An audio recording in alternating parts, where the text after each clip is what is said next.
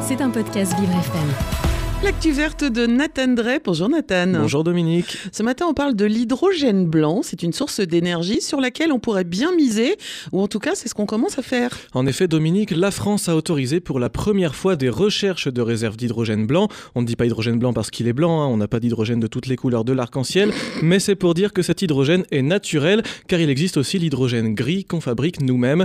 Cette autorisation de recherche, elle concerne une zone d'environ 225 km dans les Pyrénées-Atlantiques c'est ce qu'indique le journal officiel. Emmanuel Macron avait annoncé ce lundi 11 décembre, je cite, des financements massifs pour explorer le potentiel de l'hydrogène blanc. Je cite encore, on ne peut pas laisser dormir cette ressource. La France peut devenir un des pays pionniers dans cette énergie du futur. Et pourquoi est-ce qu'on donne autant d'importance à cet hydrogène? Eh bien parce que l'hydrogène est attendu comme le sauveur pour parvenir à la décarbonation dans de nombreux secteurs, notamment celui des transports, un secteur qui dépend aujourd'hui énormément des énergies fossiles.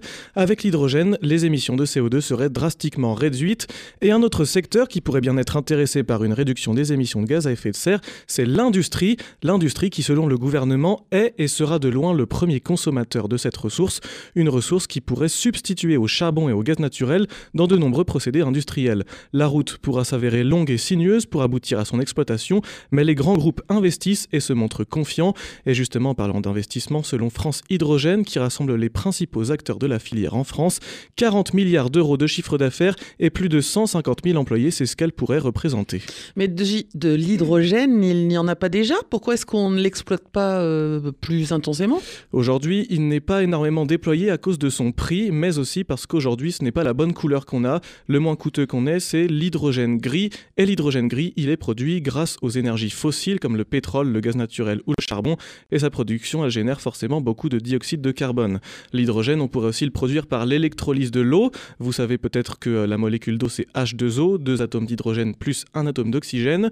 Et en fait, l'électrolyse, ça fonctionne avec un courant électrique, un courant électrique qui va avoir pour effet de séparer l'hydrogène de l'oxygène pour le récupérer et l'utiliser. Mais problème, c'est un procédé qui coûte plus cher. La France va cependant s'y appuyer avec une enveloppe de 9 milliards d'euros d'ici à 2030. C'est là qu'on voit l'intérêt de se rapprocher de l'hydrogène naturel, puisqu'il n'a ni besoin d'énergie fossile ni d'électrolyse. Il sera donc plus propre, trois fois moins cher à produire est disponible sous le sol français, donc pas besoin d'en acheminer d'on ne sait où. Et comment ça se passe pour l'exploiter, cet hydrogène naturel, Nathan? D'abord, il va falloir faire des recherches pour trouver des gisements. Selon le ministère de la Transition énergétique, il y en a cinq autres dans d'autres régions.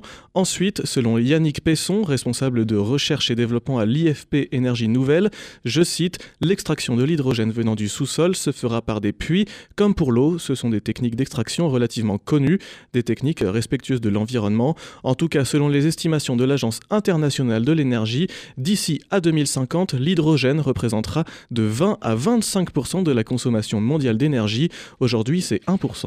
Ah oui, effectivement. Donc, euh, il y a un sacré gap là pour le Il y a une marge de progression. Exactement. L'actu verte de Nathan Drey, c'est à écouter tous les matins dans le 7-9 de Vivre FM. Merci Nathan. C'était un podcast Vivre FM. Si vous avez apprécié ce programme, n'hésitez pas à vous abonner.